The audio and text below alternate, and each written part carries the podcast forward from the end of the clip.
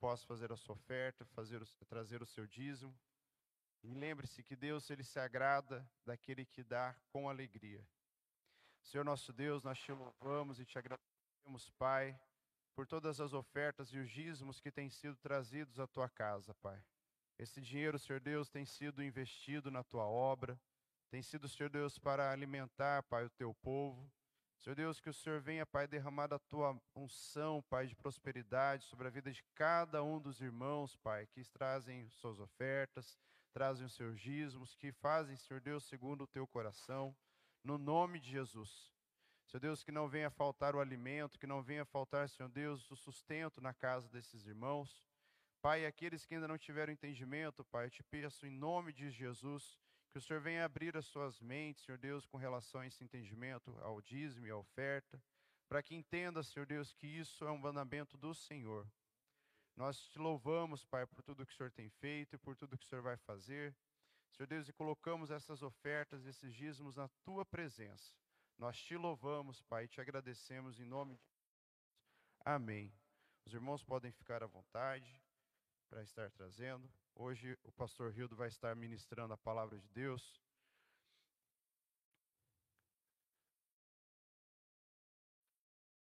E ele que vai estar à frente para trazer aquilo que o Senhor Deus tem preparado para nós. Vamos, estenda a sua mão. Perdão, estou esquecendo aqui. Há alguém que nos visita nessa manhã pela primeira vez? A irmã, a primeira vez? Já vieram outras vezes? É. Mas sejam bem-vindos novamente, então. Estenda sua mão aqui para frente, pastor Rildo. Vamos fazer Amém. uma oração pela vida dele. Glória a Deus. Senhor nosso Deus, nós te Aleluia. louvamos, te agradecemos pela vida do pastor Rildo. Obrigado. Sabemos, Senhor, Deus, que aquilo que ele vai ministrar, Pai, Amém, veio preparado do Verdade, teu coração para o coração dele. Aleluia. Senhor Deus, que o Senhor, nesse momento, Pai, nós clamamos oh, a Ti, que o Senhor venha derramar adoramos. a tua unção sobre a vida dele. Amém. Do alto da cabeça à planta dos pés. Aleluia. Senhor Deus, que cada palavra que ele proferir, Senhor oh, Deus, esteja guiada pelo Teu Espírito de Santo. Seja, Senhor Deus, agora. para alimentar os nossos em corações, Senhor Deus, no nome de Jesus. Amém, Senhor. Pai, que todo levante de Aleluia, Satanás, Senhor. todo levante do inimigo que venha nesse momento, ele caia oh, por terra agora em um toma, nome Senhor de Jesus. Jesus. a minha vida, toma este lugar. Senhor Deus, e que o teu Espírito em Santo reine neste lugar, Ei, Pai. Senhor. No nome de Jesus. Aleluia. Amém, amém. e amém. amém. Obrigado, vontade, Rafa. Pastor. Deus abençoe. Graça e paz, meus irmãos. Amém. Vamos ficar em pé um pouquinho ainda? Vamos orar? Vamos orar mais um pouquinho? Amém? Quero partir do princípio, né, hoje, né? É, Salmo, abra a Bíblia é, também nós vamos aproveitamos, oramos também. É, um, dois versículos nós vamos ler, né? pode ser três também, do versículo 3, Salmo 127, versículo 3 em diante. Aleluia. Palavra ao nosso coração aqui, que serve como alicerce. Nossa escola tem sido isso, alicerce, né? Para nossas famílias, para nós, para os nossos filhos, e entendemos que Deus trabalha em prol das nossas famílias e a igreja é fruto de famílias alicerçadas no Senhor. E essa igreja, cada dia mais, ela vai se tornando forte também, assim como as nossas famílias. Que Deus nos abençoe e nos dê graça neste mundo terrível, tenebroso. Amém? Que nós vivemos. Mundo de desamor, mundo de tanta confusão, mas que ainda Deus continua agindo, Deus continua falando, e a, o grande diferencial nessa sociedade é a igreja de Cristo. Fala aleluia, fala glória a Deus. Você é a igreja do Senhor, amém? Então fala, o grande diferencial ainda sou eu aqui nesta terra, porque Deus tem me levantado como voz profética em nome de Jesus. Salmo 127, versículo 3 diz assim: Eis que os filhos, fala os filhos, Fala, os filhos, você que está em casa, fala, os filhos são herança. Amém? Herança do Senhor. Olha que coisa linda. E o fruto, o fruto do ventre do seu galardão. Como flechas na mão do valente, assim são os filhos da mocidade. Bem-aventurado o homem que enche dele a sua aljava e não será confundido quando falarem com seus inimigos à porta. Amém. Vamos orar, irmãos. Pai querido, nós oramos aqui nesta manhã, pedimos a tua graça, Senhor Jesus. Eu sei que o Senhor está neste lugar, há uma unção de Deus aqui neste lugar, Senhor, de graça, Pai, sobre nós nesses dias frios, mas o Senhor aquece o nosso coração. É teu Espírito que está sobre nós, como fogo, Senhor, aquecendo o nosso coração, ó Pai, a nossa alma. Por isso, Deus, esteja falando com os teus filhos, onde eles estiverem, nas suas casas também, que eles sintam a tua presença, o teu toque, a tua unção, em nome de Jesus. Pai, trabalha na nossa mente, trabalha no nosso coração, restaura vidas, famílias, Restaura a vida dos nossos filhos, meu Pai. Nós repreendemos toda a obra do diabo contra a vida dos nossos filhos. Caia por terra em nome de Jesus, ó Pai. Toda ação do inimigo que contra a vida dos nossos filhos, ó Deus, de tirá-los da tua presença, Senhor, de afastá-los, de levá-los para os caminhos maus. Em nome de Jesus, nós repreendemos. Nós erguemos as nossas mãos. Nós profetizamos famílias fortes.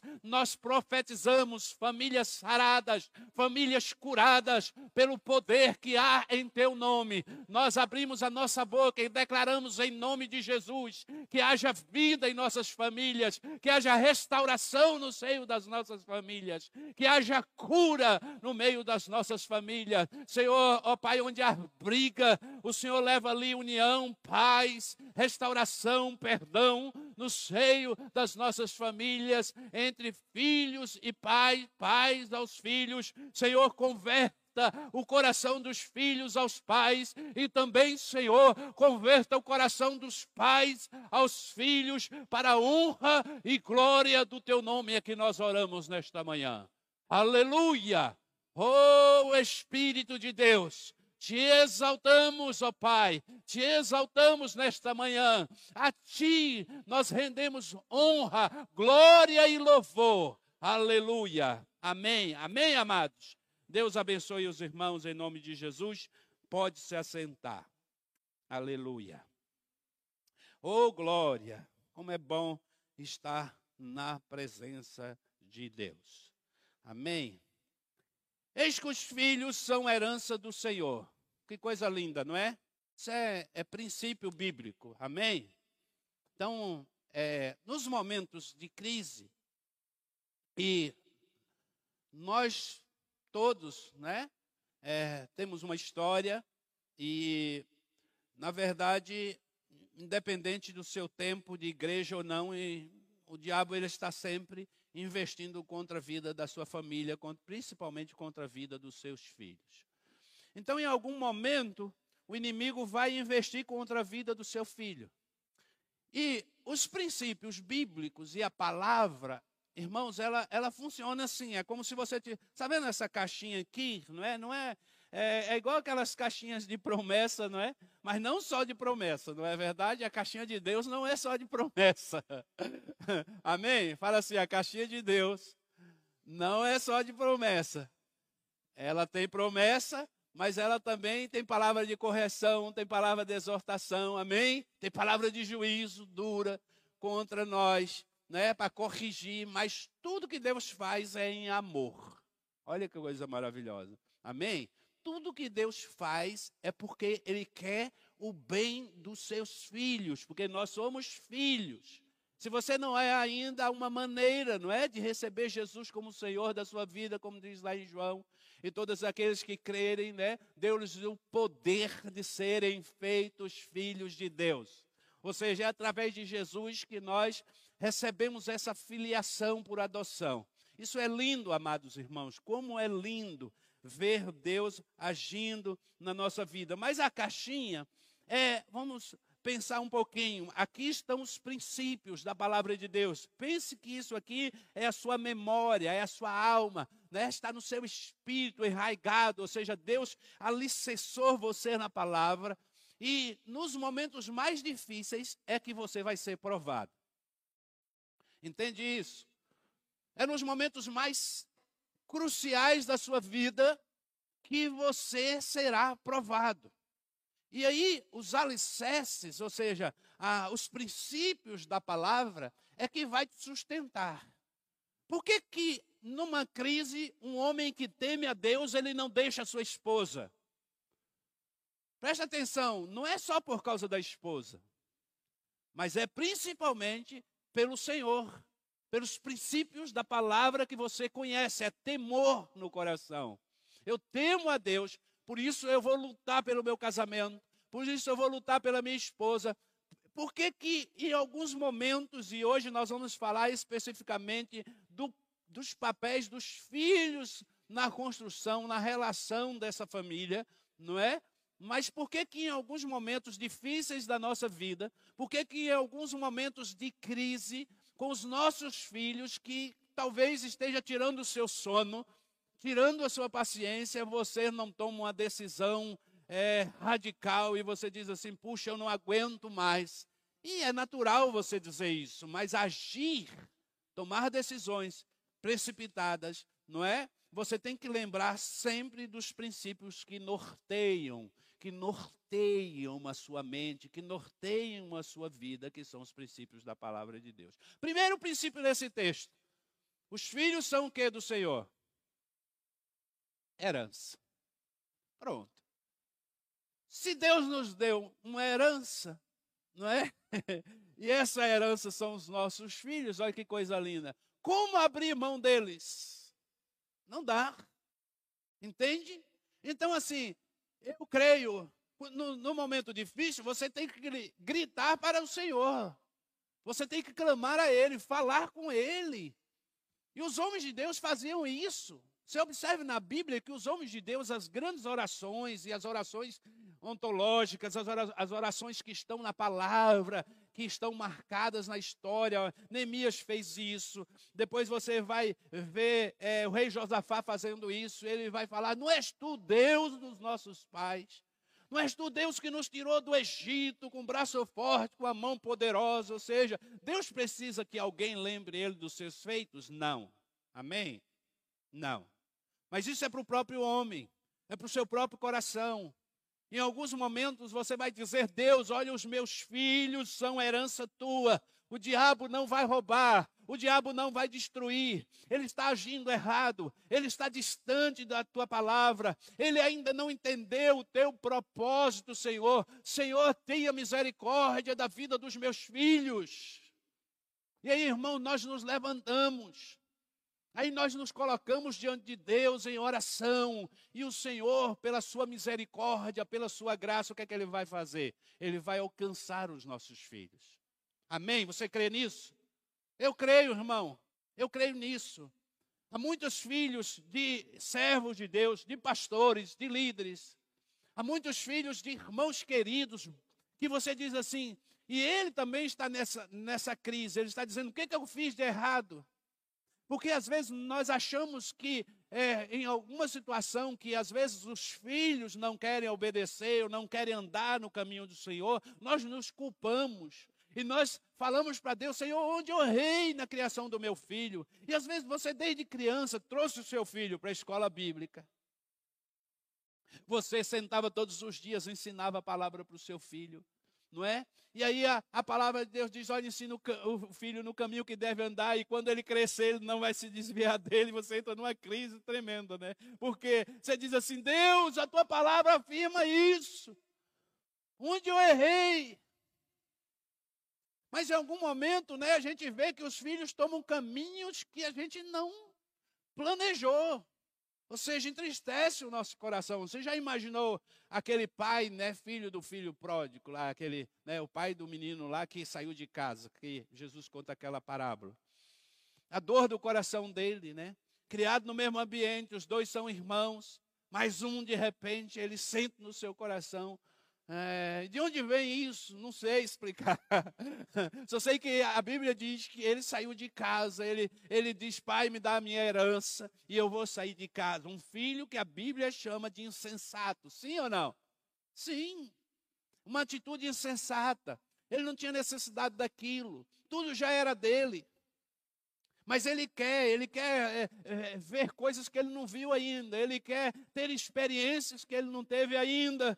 E essas experiências são dolorosas, e o pai sabe que ele vai passar por momentos difíceis. Você sabe, uma das coisas mais difíceis, irmãos, na nossa vida como pais, é que quando os nossos filhos eles começam a tomar decisões que não estão alinhadas com a palavra de Deus, você sabe que ele vai quebrar a cara.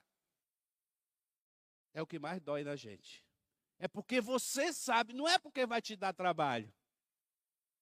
Porque a gente vai atrás. O pai e a mãe estão sempre preparados para cuidar. O pai e a mãe estão sempre com os braços abertos para fazer até aquilo que ele não tem condição. Eu já vi pais se sacrificarem, eu já vi mães se sacrificarem, uma família inteira por causa de um filho que não quer nada, que não quer obedecer aos pais, que querem viver no mundo, que querem se entregar a este mundo, né, desenfreado aos seus próprios desejos, seus próprios interesses. E aí meus amados irmãos, toda uma família sofre, todo um projeto de vida é prejudicado. Quantos pais que é, estão é, decepcionados, estão magoados por decisões de filhos insensatos. Mas a Bíblia diz, presta atenção, que os filhos são herança do Senhor. Fala comigo, os meus filhos são herança do Senhor. Aleluia. Então eu fico com a palavra. Amém? Você fica com a palavra? Eu fico com a palavra. Mesmo eles tomando decisões erradas, eu fico com a palavra. Então eu vou ficar com a palavra e eu, eu vou orar ao Deus que deu a palavra. Ao Deus que tem o controle de todas as coisas. Eu vou orar ao Deus que permitiu o meu filho tomar esse caminho porque ele escolheu. Em algum momento ele tomou uma decisão e Deus está permitindo. Você talvez não saiba, você ainda não entende, mas lá na frente, irmãos, Deus está trabalhando na vida dele e Deus vai transformar isso em bênção. Porque aí a gente vai para outro texto da palavra de Deus que também é princípio para a nossa vida. Não é? O apóstolo Paulo diz o quê? Lá em Romanos, todas as coisas cooperam para o quê? Para o bem daqueles que amam a Deus. Fala aleluia. Glória a Deus. Fala, se o meu filho está longe hoje, eu creio que tudo isso vai cooperar para o bem da nossa família. E aí, irmãos, você olha, é como estaca os princípios da palavra. Você segura aqui, segura aqui, segura aqui e fique nos princípios, firme no Senhor, orando, clamando, jejuando, chorando na presença de Deus e nada vai te afastar da presença do Senhor por causa de uma atitude dos seus filhos. Essa geração, amados irmãos, que nós estamos vivendo essa geração de adolescente, isso não é de agora, não é? Na verdade, a geração pós-moderna, principalmente, isso aflora mais, mas desde que eu me conheço por gente, e você também, e há fases na vida de um jovem. E a fase, todos nós sabemos, né? Claro que hoje se enfatiza mais que a fase da adolescência é a fase da rebeldia. Todo mundo diz, não, mas é porque ele é adolescente. Sabe, a gente aceita isso. A gente até cultiva isso. Quando os nossos filhos estão na adolescência, parece que é normal e a gente aceita como normal que eles serão rebeldes. Já, vocês já viram isso? Vocês já perceberam como que as pessoas afirmam isso? E nós também afirmamos. Ah, nós aceitamos. Não, é porque ele é adolescente ainda. E aí você vai ler os escritos e os livros sobre isso, criação de filhos. Você vai ver que realmente os estudiosos falam sobre isso, os psicólogos e todas as pessoas dessa área e os professores e todos que ensinam, né? É claro que é, talvez aí há exceções em tudo isso, talvez pensam diferente, mas essa fase da adolescência nós não podemos também é, taxar os nossos filhos de rebeldes. Porque essa, essa fase é uma fase difícil para eles, nós precisamos nos colocar no lugar deles. É aceitável, irmãos, que eles tenham algumas atitudes que nós não concordamos, tá? Em virtude de muitas situações. em virtude de muitas situações. Mas é importante você dar responsabilidade a eles e trazê-los para a palavra de Deus e mostrar que, se você observar na palavra de Deus, Deus sempre chamou os homens, os profetas, em fase de adolescência, criança, não é? Quantos homens que já começaram a reinar já desde cedo? Não é verdade? Ah, a estrutura é outra. A estrutura de hoje é diferente. Os nossos filhos são muito influenciados por, pela mídia, é, por pessoas, por é, influenciadores da internet que é, determinam a vida dos nossos filhos às vezes mais do que a gente. Isso é uma grande verdade. Os nossos filhos, eles ouvem mais as pessoas de fora do que os de dentro. Você que ainda não é pai, eu quero te dizer, você vai ter a sua experiência quando você ter seus filhos.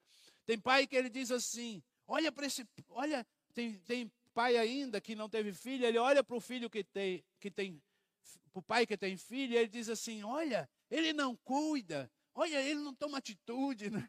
até você ter os seus, ter sua própria experiência. Então você não crucifique ninguém, não crucifique os pais, porque ainda você não teve os seus filhos. Irmãos, essa é uma experiência de cada um. Ah, tem filhos maravilhosos que não dão trabalho nenhum na fase da adolescência. Então, tem filhos maravilhosos também, mas dão trabalho nessa fase, na fase da juventude. Mas depois se tornam homens tremendos, homens usados por Deus. Eu não. Eu, por exemplo, eu, eu nem consigo, eu, eu, eu, às vezes eu falo por cima, mas assim, hoje aqui eu estou tendo uma experiência nova que é, é esse desafio de levantar uma juventude, não é? Uma juventude de trabalhar com os adolescentes, com os filhos de vocês. Eu quero dizer, irmãos, ah, os meninos que já têm aí 12, 13 anos, enviem para cá no sábado à noite. Nós estamos fazendo a primeira parte do culto juntos. Depois a Luciana, ela sai com esses meninos, e a Luciana tem formação nessa área, ela é psicopedagoga, e ela também é, tem essa capacidade de pastorear o coração dos seus filhos. Então, seus filhos nessa fase de 12 até os 17 anos, envie para a igreja, faça o possível para ele chegar aqui e se fazer parte do grupo, e nós estamos aqui para recebê-lo. Os jovens também, você que é jovem, está ficando em casa, só vem no culto domingo à noite, por favor, venha para o sábado, venha participar, venha alicerçar a sua vida nos princípios da palavra de Deus. A gente sempre tem um momento aqui de compartilhar da palavra de Deus. Eu tenho certeza que aqueles que estão vindo estão aprendendo muito e estão crescendo diante de Deus. Mas, amados irmãos, então essa fase que nós chamamos e as pessoas chamam de fase da rebeldia é uma fase de confusão tal de comportamento, né, que nós ah, falamos de rebeldia, mas há atitudes que não são de rebeldia, elas são aceitáveis, hum, olhando o contexto que eles vivem, contexto de escola, né, contexto familiar, contexto da casa. Mas que exemplo você, jovem adolescente, tem para você ter comportamentos adequados com a palavra de Deus?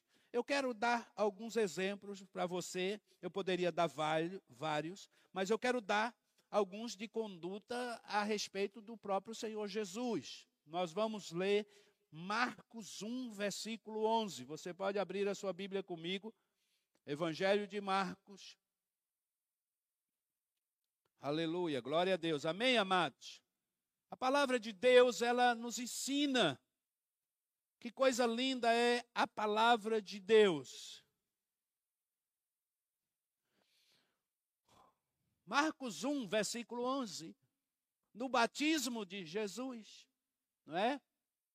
É claro que aqui Jesus já está iniciando o seu ministério, tá? Jesus não é mais uma criança, mas depois nós vamos ver outros textos ainda quando Jesus estava na sua fase da adolescência. Mas esse texto é uma coisa linda, quando a declaração de Deus como Pai, que é a nossa referência, amém? Nossa referência é Deus como Pai e nós como filhos, ou seja, Jesus também como filho. É Deus como Pai e Jesus como filho. Então eu aprendo com isso. Então essa, essa palavra, ela fica no meu coração ela fica na minha alma, não é? Eu quero ser esse filho. Eu quero dizer para você, jovem, adolescente que nos assiste pela, pela internet, você que está aqui, que você precisa ter Jesus como a sua referência. Olha que coisa linda. Amém? Aqui é uma revelação de Deus tremendo da Trindade. E a palavra de Deus diz assim, Marcos 1, versículo 11, no batismo de Jesus. E ouviu-se uma voz dos céus que dizia: Tu és o meu filho amado, em quem tenho prazer, em quem me comprazo. Amém? Deus olhando para Jesus dizendo: Olha, eu tenho um prazer em você, Jesus. Eu tenho um prazer em meu filho. Então, o pai, ele, ele precisa olhar para você, filho, e ter prazer em você. Nós é, já estamos adultos, né? A gente precisa também lembrar um pouco da nossa infância. Talvez você precisa, é, ainda se der tempo, pedir perdão para o seu pai. Se ele não estar mais, você precisa dizer a Deus, Senhor, me perdoa, porque eu poderia ter sido um filho melhor. E eu, eu quero dizer isso também de mim mesmo. Né? Mas eu tive essa oportunidade de conviver muito com meu pai depois da minha conversão, depois de me formar pastor. Tive a, a, experiência de meu pai sentar para me ouvir, né? Quando ah, eu tinha me convertido, quando eu voltei para minha cidade. Eu fui à igreja presbiteriana, convidado para ministrar, meu pai me acompanhou e participou do culto. Que coisa linda foi, que experiência marcante na minha vida. E ali, meu pai ouviu eu pregando a palavra de Deus. Eu fiquei imaginando a alegria do coração do meu pai. Porque eu era terrível, irmãos. Eu fui um filho terrível.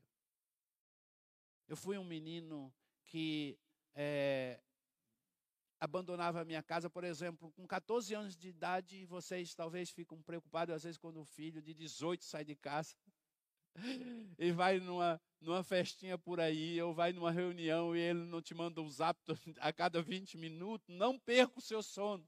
Porque com 14 anos de idade eu já estava fora de casa. Vocês imaginam?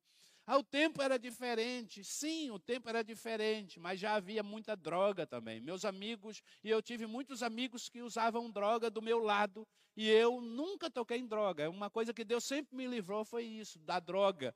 Nunca me envolvi com droga. Não é? Então a gente precisa ter essa, esse, esse discernimento que os nossos filhos, por mais que estejam às vezes em algum momento longe, não é? Deus está cuidando. Mas que coisa maravilhosa é ver o pai olhar para o filho e dizer: Eu tenho prazer na vida do meu filho. E aí fica uma pergunta para você que é jovem, para você que é adolescente: Deus tem prazer na sua vida, não é? Seu pai terreno, seu pai tem prazer em você, de olhar para você, da maneira como você se relaciona com ele, da maneira você, jovem, adolescente, como você trata a sua irmã, o seu irmão da maneira como você trata o seu pai, da maneira como você trata a sua mãe, porque não tem coisa pior para um pai do que ver um filho maltratando a sua mãe. Sim ou não? Desperta uma ira, não é, irmãos? Na gente, que às vezes a ira é incontrolável. E a gente precisa ter domínio próprio, ter domínio do nosso, nosso eu, não é? ter domínio e, e, e desenvolver esse fruto do Espírito maravilhoso que Deus nos dá e ter muito controle para a gente não perder a paciência com os nossos filhos. Tem filho que maltrata a mãe de uma forma, e principalmente na, na frente dos, do pai. Então, é importante você, filho, entender isso, que Deus tinha prazer na vida de Jesus. E o seu pai e a sua mãe quer ter prazer com a sua vida. Mateus capítulo 11, versículo 27, outro texto. Amém? Nós estamos numa escola bíblica, fala amém. É, e na nossa escola a gente tem que ler Bíblia, né? Como tem uma escola bíblica que não lê Bíblia? Então vamos lá. Mateus capítulo 11, versículo 27, que não abre as Escrituras, e esse folhear das Escrituras enche o meu coração de alegria. Aleluia, como é bom poder folhear as Escrituras. Mateus 11, 27.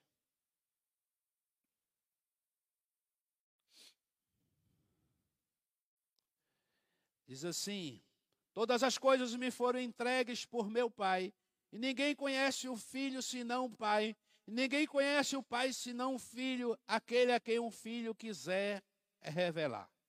Falando daqui de uma comunhão que há entre o Filho e o Pai. Mas aqui, irmãos, a gente aprende muito isso aqui porque isso fala de intimidade. Esse texto fala de uma relação de Jesus com o Pai e o Pai com o seu próprio filho. Isso é modelo para nós também, modelo para nossa casa, para o nosso relacionamento com os filhos, né? Às vezes nós achamos também que os nossos filhos não percebem o quanto às vezes nós somos negligentes. Negligentes na leitura da palavra de Deus, negligente é, com a sua esposa, né? negligente no cuidado, no trato. E aí, irmãos, os seus filhos, eles são verdadeiros observadores. Nós temos um professor aqui, né, e, e também aqueles que estão nos ouvindo sabem disso. E, e, na igreja também, a gente que lida com, com crianças, jovens, eles, eles falam mesmo. Eles falam. Então, é necessário a gente entender isso, que os nossos, nós estamos formando aí os nossos filhos. Nós, estamos, nós somos os principais influenciadores dos nossos filhos. Então eles estão observando. Então o filho conhece o pai. E o pai também conhece o filho. Às vezes uma pessoa de fora ela emite uma opinião, né, a respeito dos nossos filhos, como se ele conhecesse. Mas na verdade, irmãos, quem conhece os filhos são os pais.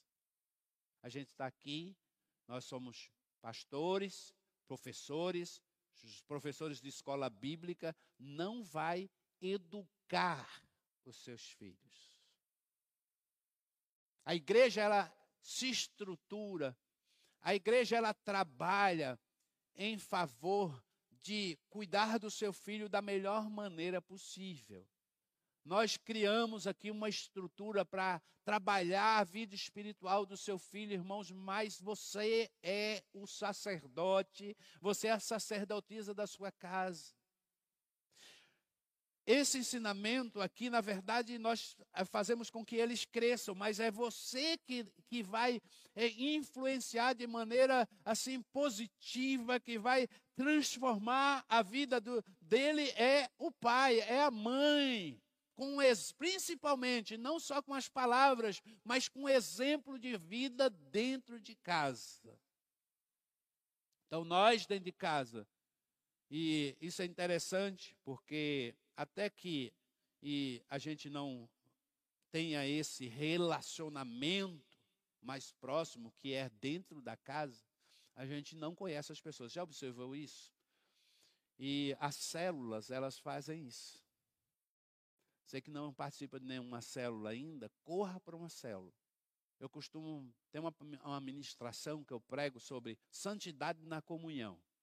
E uma das coisas que é um dos pontos que eu mais trabalho é quem não se envolve na comunhão da igreja não quer crescimento, não quer confrontação, porque, irmãos, é da comunhão da igreja que a gente é confrontado. Pelo próprio irmão, às vezes, pelo comportamento do irmão, por alguém que nos chama atenção, pelo pastor que te disciplina, que diz assim, amor, diz: olha, filho, você precisa corrigir isso, você precisa mudar isso. Entendeu? Assim, do jeito que você está andando, não dá, você vai prejudicar. E, e, os filhos, a mesma coisa. Os jovens, eles precisam se envolver. Os adolescentes, muitas vezes, eles fogem desse confronto, não é? Eles não querem estar junto para quê? Às vezes, os lá de fora, eles querem. Vocês já perceberam que os nossos filhos, às vezes, fazem tudo, né? Vocês já perceberam que você, jovem, que você faz tudo por uma pessoa que você conheceu faz um mês, faz uma semana, mas ele não faz pelo irmão, ele não faz pelo pai, ele não faz pela mãe, mas o amigo, sabe aquele amigo, entre aspas, é, o jovem tem uma ilusão que um relacionamento ou um encontro de um dia, né, de um, um período, seja ele qual for, é mais importante do que aquele dentro da própria casa, da família. Os filhos de hoje, eu falo, irmãos, e afirmo: os filhos de hoje valorizam muito mais os amigos do que a sua própria família. Isso é o diabo que trabalha na mente deles. Para quê? Para que a família não receba amor, para cortar o elo entre pai e filho, irmãos, não é? Então o diabo vai estar sempre trabalhando no coração dos nossos jovens, dos nossos adolescentes, tirando deles esse entendimento que quem cuida dele, você jovem adolescente, nos momentos da sua vida e quem você fica, quando você fica doente, quando você não tem ninguém por você, tem alguém que vai estar contigo. Primeiro Deus, depois Deus vai usar quem? Os teus pais, a tua família. Não são teus amigos. Não são teus amigos. Mas são os pais, são os familiares que vão acolher. Ah, pastor, a minha família me abandonou. O meu pai me abandonou. Sim, tem pais omissos. Senão não havia tantos abrigos para crianças. Senão não havia tantas crianças abandonadas nas ruas. São os pais omissos. Os pais que deixaram de cumprir o seu papel que deixaram de exercer o seu papel como pai. Em algum momento também eles tiveram dificuldade, eles perderam o rumo em algum momento, mas não, não é regra. Não é regra. Na maioria, os pais se sacrificam pelos filhos. Por filhos que não merecem. Mas os pais estão lá, fazendo o que não pode meus irmãos, vocês todos viram isso, seus pais. A maioria dos nossos pais fizeram coisas que eles não podiam para educar a gente, para criar a gente. E como isso é lindo para a gente, não é verdade? E eu tenho essa gratidão no meu coração. Não sei se você tem, mas eu tenho uma gratidão muito grande pela vida da minha mãe, pela vida do meu pai, por tudo que eu vi eles fazerem para quê? Para educar, para dar escola, para dar comida, para dar as vestes, né? Para manter a gente até a gente começar a caminhar com as nossas próprias pernas. E mesmo assim, longe ainda, já com a sua vida construída. Ah, nós somos uma geração que a gente sempre voltava para casa, não é verdade? Sim ou não? E você, filho, você, filha, não é? Você, jovem, adolescente, lembre-se disso, você sempre vai precisar do seu pai e da sua mãe. Aquela casa é o porto seguro. Irmãos, eu, é, quando os nossos pais morrem, talvez você já viveu essa experiência como eu, mas assim, quando nossos pais morrem, a gente perde o lugar de referência. É incrível. E é, é a mesma coisa assim, o filho quando nasce que corta um, aquele cordão umbilical, né?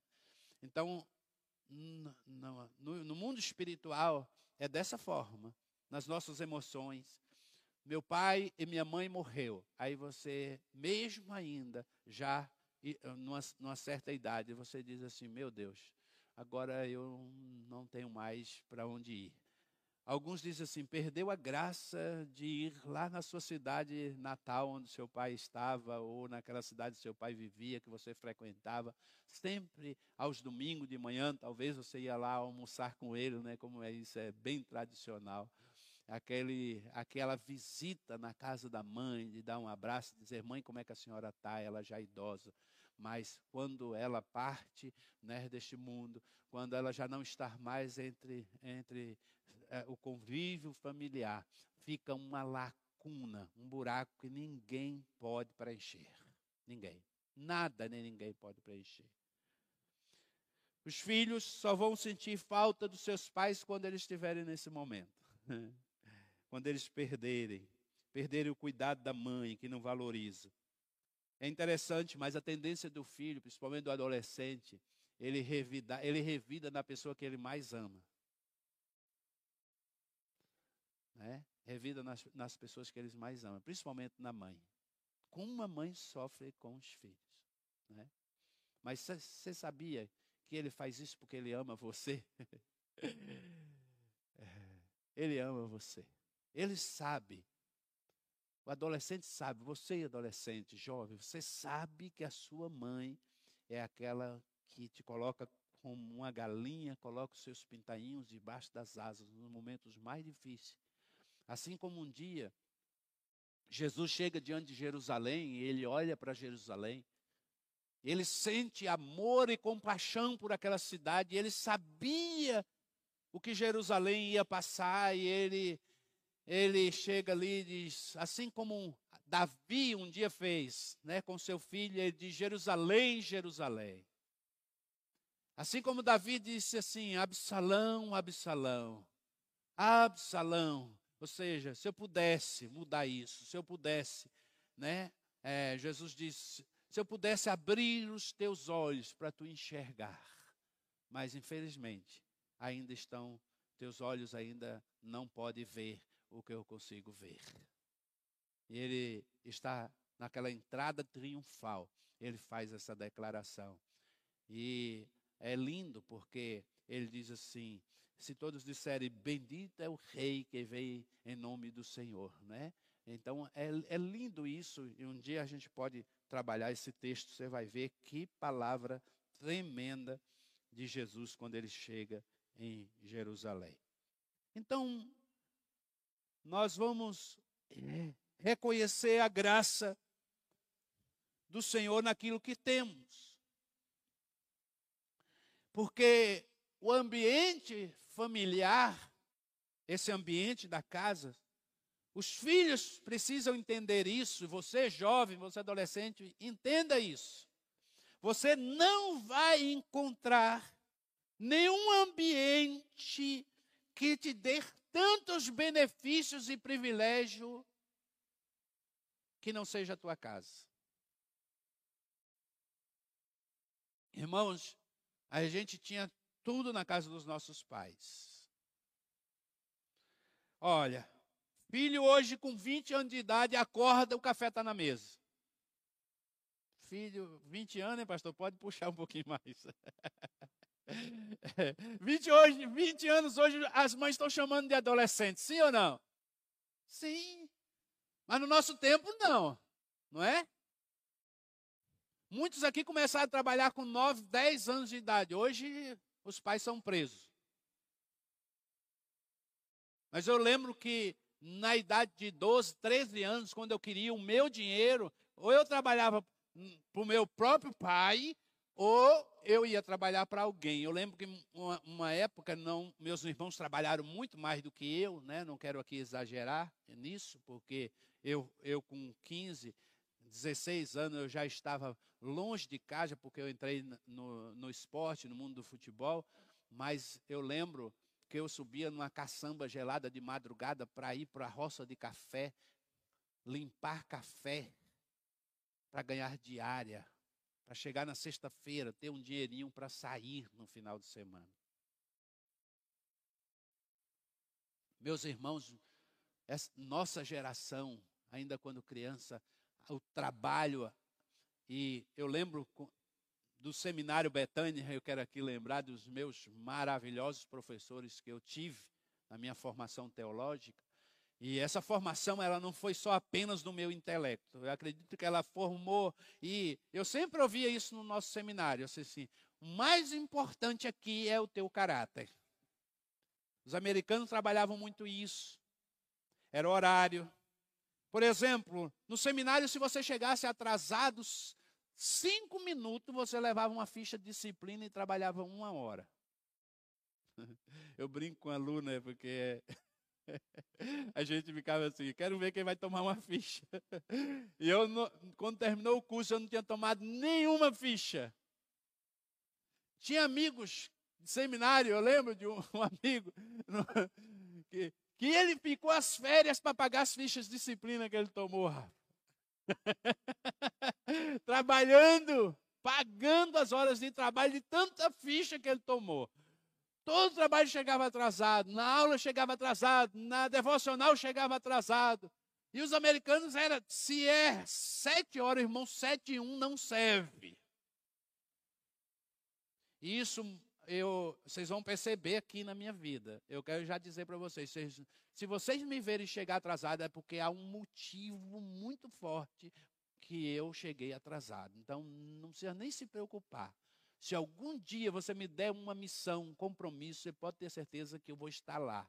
Eu vou fazer o possível e o impossível para cumprir aquele meu compromisso. Sempre, desde a minha, assim, dos meus primeiros anos de ministério, eu nunca, eu não me lembro de, de faltar nos meus compromissos na igreja, presente em tudo,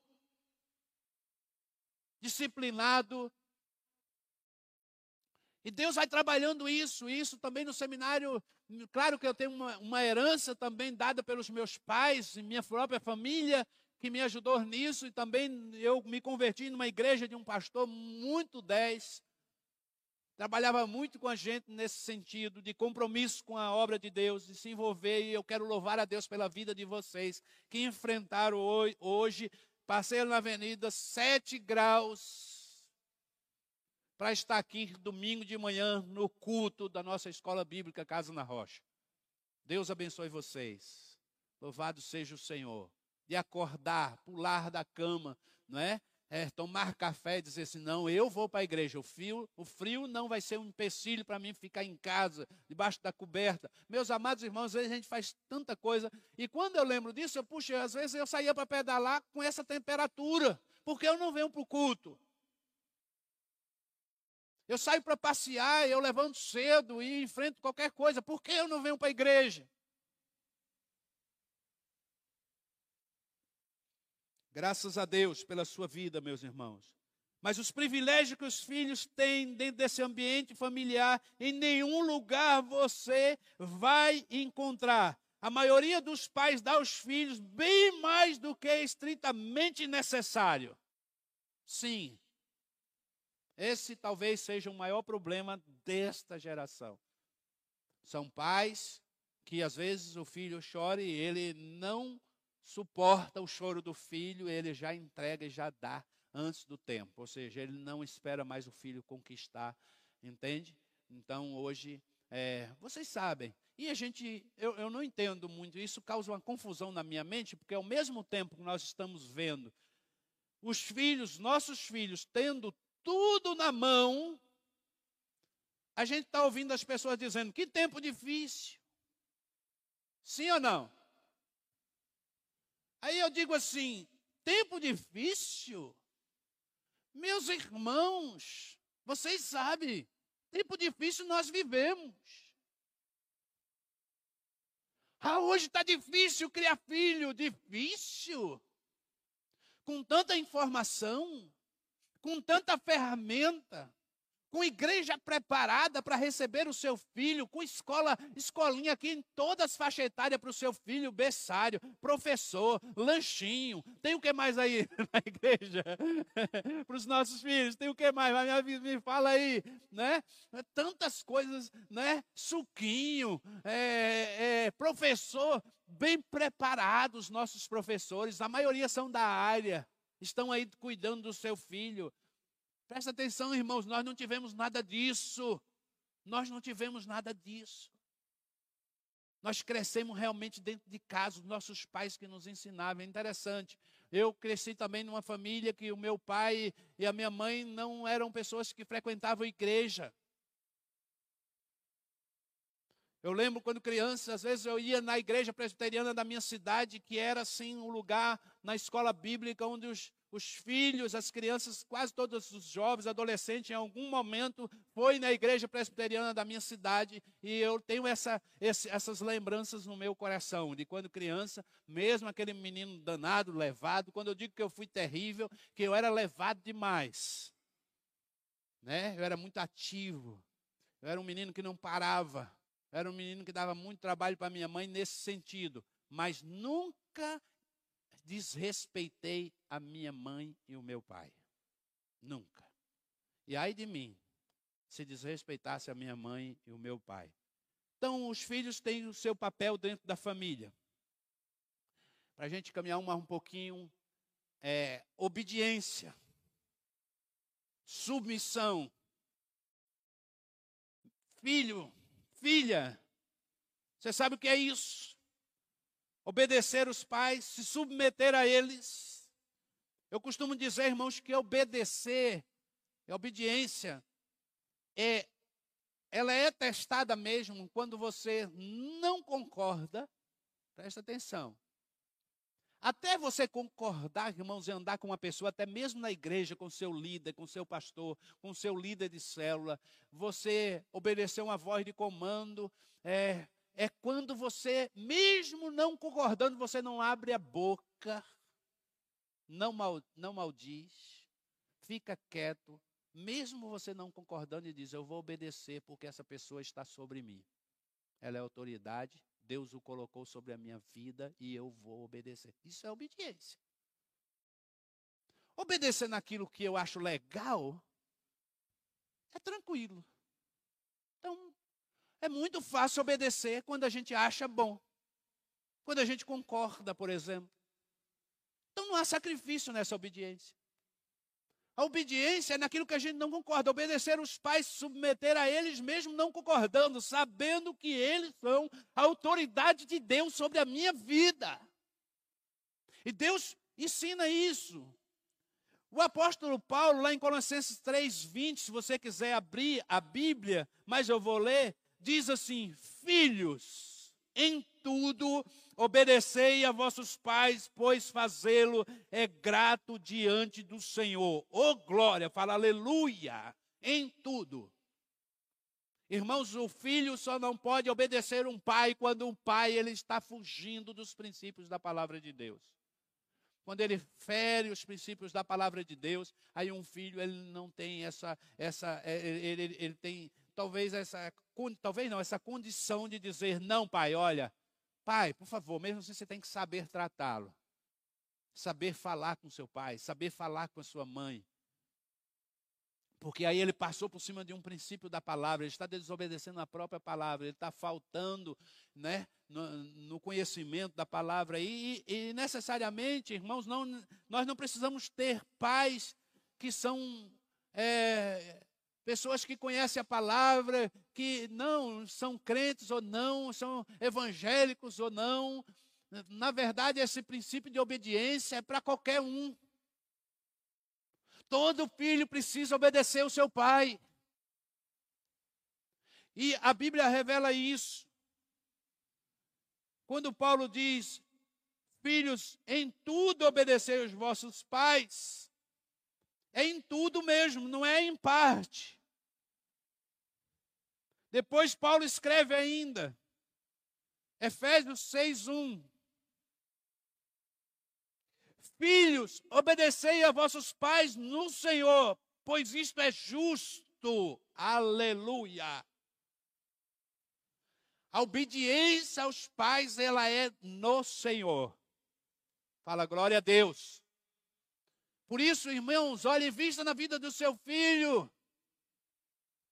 Quando o seu filho ele começa a vir para a igreja, ele começa a ler a Bíblia, ele começa a ler a palavra, ele é disciplinado aqui na palavra de Deus, ele é ensinado na palavra de Deus. Por isso que é importante manter os seus filhos frequentando a escola bíblica, frequentando as classinhas à noite, trazer as crianças. Desde pequeno já você vai colher frutos maravilhosos. Porque, irmãos, vocês vão ver daqui a alguns anos. Nossa igreja é uma igreja nova. E presta atenção, irmãos, aqui na hora da oração que nós fazemos pelas crianças. Quantas crianças lindas, maravilhosas que estão crescendo na casa do Senhor. Que coisa linda, irmãos, essas crianças ali aprendendo da palavra de Deus, eles vão crescendo, vão tendo amor pela igreja, e a maioria deles que puxa os pais, quando eles amam o ambiente da igreja, eles vão trazer os pais para a igreja, vão dizer: pai, eu quero ir na igreja, pai, eu quero, hoje é dia de classinha, porque o meu professor, ele é jóia, ele é bacana, ele também, pai, lá é bom, eu tenho os meus amiguinhos, e o ambiente da igreja vai trazendo ele e vai trazendo toda a família. Tem pai que vem para a igreja, irmão, já tive muita experiência no ministério, que quem ganhou o seu pai foi o filho. Eu lembro que um tempo as crianças próximas à igreja, assim, né? A, a minha esposa começou a fazer amizade com alguns vizinhos e a gente tinha um, um trabalho muito forte com criança e vale a pena investir nas crianças. Aí a gente ia buscar aquelas crianças que os pais não eram da igreja. Aqueles filhos se apaixonavam tanto pela igreja que os pais vinham para a igreja. Quantas vezes naquela reunião com os filhos, num culto especial, os pais, por um pedido do filho, o filho diz: Pai, eu quero que o Senhor me veja lá na coreografia da igreja. O pai, irmãos, vem para a igreja todo alegre e ele se emociona. Ele vem ali, ele, eu lembro, ele vinha com uma câmera para filmar, ele vinha com o celular para fazer um videozinho do filho e ali ele ouvia a palavra no nível das crianças. E aí, daqui a pouco, olha o pai chegando na igreja no domingo à noite com o filho. É uma estratégia tremenda de Deus. Mas entenda uma coisa, vocês que são adolescentes, que são jovens, vocês precisam obedecer os vossos pais. Não é, irmãos, para você, você irmão, você irmã, você jovem, você moça. Entenda isso. Você não ganha nada sendo rebelde, desobedecendo seus pais. Você só tem a perder. Você perde com seus pais, você perde para com Deus. Porque Deus está vendo o que você está fazendo. O caminho da rebeldia que você está andando. Por isso é necessário, irmãos, obedecer em tudo, não somente na presença do Pai, mas quando o Pai não está também. Saber que o Pai disse: não faça isso, não vá por aqui. E ele sabe, muitas vezes ele vai, mas ele sabe que há uma palavra. Por isso, irmãos, o Pai precisa sempre dar uma ordem e liberar uma palavra. A palavra tem um poder tremendo. Ninguém esquece uma palavra. Se você não, não disser para o seu filho assim, filho, não passa daqui, porque daqui, se você passar, se você fizer isso, você vai ser corrigido, vai ser disciplinado. Porque, irmãos, entenda uma coisa, a gente tem que colocar essa, a linguagem correta nos nossos lábios. Né? A linguagem do mundo não é a nossa linguagem. A linguagem da palavra é disciplina. E essa palavra ela tem um sentido de instrução. Então, quando você vai disciplinar o seu filho, e a Bíblia ensina, não é verdade? E até com uma varinha, e hoje a gente não pode falar disso, e as pessoas estão aí, ah, o que é que eu vou falar na igreja? Quando a gente está ministrando, a gente pensa assim, puxa, se eu falar disso aqui, as pessoas vão me crucificar, vão ficar escandalizadas, porque a palavra de Deus diz isso. Não, a palavra de Deus, ela está escrita, ela é a palavra de Deus e sempre será a palavra de Deus. Doa quem doer.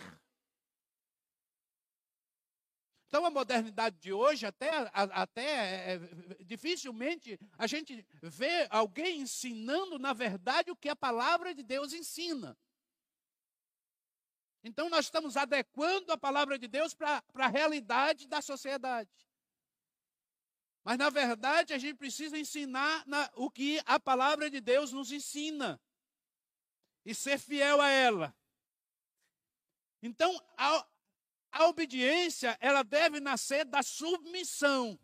E o conceito de submissão tem sido muito distorcido em nossos dias, pois é relacionado com humilhação, como se a pessoa submissa fosse um ser dominado e forçado a agir contra a sua vontade pela palavra de Deus, porém, submissão é uma decisão através do qual nos sujeitamos ao governo de outra pessoa, reconhecendo que há uma fonte de bênção nessa atitude.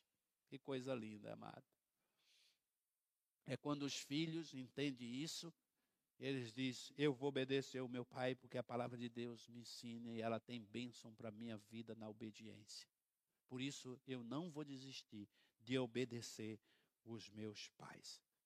Então, Jesus é o referencial de filho submisso. Eu quero terminar, irmão, deixando para a gente continuar, não é? E a gente vai estar sempre aqui nos domingos pela manhã. Se não for eu, vai ser um, o pastor, vai ser um dos irmãos obreiros também que ministram aqui sempre, os nossos pregadores aqui na igreja. E quem vem aqui sempre no domingo de manhã tem uma palavra de direcionamento para sua casa, para sua família. Então, Jesus é o referencial de filho submisso. Quando buscamos na palavra, encontramos muitas pessoas que foram modelo como filhos, mas o principal deles foi o próprio Jesus. Ele não apenas submeteu a toda a vontade de seu Pai Celestial, inclusive aceitando a cruz. Isso vai estar escrito lá, revelado em Mateus 26, 39. Como foi um exemplo em sua casa. Eis um testemunho das Escrituras falando do relacionamento com Maria e José. Aí é importante você ler Lucas 2, versículo 51. Lucas 2, versículo 51, tá? Abra sua Bíblia. Eu quero concluir nosso, nosso estudo nesta manhã, deixando aqui para a próxima os outros pontos. E diz assim as Escrituras: E desceu com eles para Nazaré, e era-lhes submisso.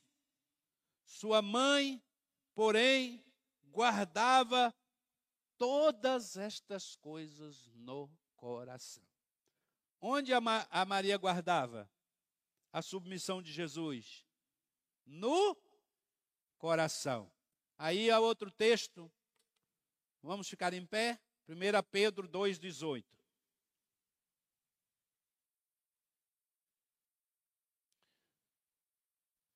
A autoridade é divina, ainda que esteja sobre uma pessoa que não conheça o Senhor, até mesmo que não se mostre digna dela. Pedro vai falar sobre isso, irmãos, que a submissão é devida. Aí, 1 Pedro 2,18, se você quiser anotar para ler em casa, diz assim: não somente ao bom e ao cordato, mas também ao perverso. Ou seja, a submissão ela é devida. Então, um dos papéis do filho dentro da família, primeiro, obediência e submissão. Fala comigo, obediência e submissão. Amém, amados? Então, os filhos, você filho, você menina, você menina, menino, rapaz, mancebo, crianças, entenda uma coisa: obedecer, se submeter ao seu pai é uma bênção de Deus para a sua vida. Você vai prosperar. E lá na frente nós vamos ver sobre isso, que isso vai também garantir a você vida longa e próspera aqui nesta terra, em honrar pai e mãe. Então, hoje é, nós não podemos aceitar que o mundo ele determine conceitos dentro da nossa casa. Não. O que vai determinar a nossa conduta como pais e também a vida dos nossos filhos é o Senhor Jesus, é a palavra de Deus. Tá bom? Então eu gostaria de orar por você. É, não sei se o irmão Rafa quer fazer o encerramento, pode encerrar, não é? Nós vamos orar. Amados irmãos, não esqueça, hoje à noite, nossa celebração às 19 horas, tá? Pastor Giovanni estará pregando uma palavra tremenda para o seu coração. Sempre domingo à noite aqui tem sido uma celebração assim extraordinária, maravilhosa, com a igreja cheia. E será a bênção de Deus. Não só porque a igreja está cheia, mas é o nosso culto principal, culto da família, onde a gente tem toda a congregação aqui sempre no domingo à noite reunida. Então se esforce, se você puder convidar alguém, você que está em casa, por favor, às 19 horas, traga um visitante, traga uma pessoa que ainda não conhece a Jesus para ouvir da palavra de Deus. Também é um momento de nós dedicarmos ao Senhor as nossas ofertas, trazer no altar do Senhor os dízimos do Senhor e devolver a Ele, porque a Bíblia diz que é santo e é do Senhor. E isso traz também uma bênção sobre a nossa vida, meus amados. Eu quero orar, irmãos, pela vida das nossas famílias, nossos filhos. Papai querido, nós nos colocamos aqui nesta manhã para ouvir a tua palavra. Eu me sinto aquecido pelo teu espírito. Eu me sinto, ó Deus, forte. E Enquanto eu prego, eu sei que o Senhor está agindo na vida do meu filho. Assim também na vida de cada um que está ouvindo a tua palavra nesta manhã. Onde estiver, seu filho, aqueles pais que talvez hoje estejam desesperados, magoados, por alguma situação que causou problemas na sua família, desajustes, filhos que não querem mais ir em casa porque os seus pais foram duros demais, talvez, em algum momento não entende ainda que talvez a correção, A decisão dos pais para o, foi para o bem deles. Filhos que precisam da tua graça. Senhor, trabalha no coração desses filhos que conhece a tua palavra, mas que estão longe do Senhor. Eu creio, Senhor, que o Senhor vai trazê-los de volta em nome de Jesus.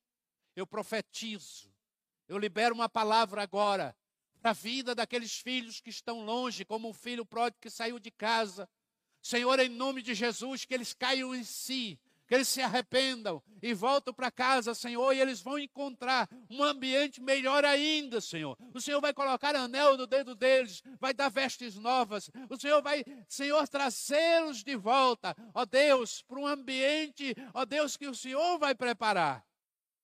Prepara o coração dos pais para receber os filhos que voltam, Senhor. Para amar os filhos de forma incondicional. Senhor, em nome de Jesus, Todo investimento nosso, como pai, na vida dos nossos filhos vale a pena. Em nome de Jesus.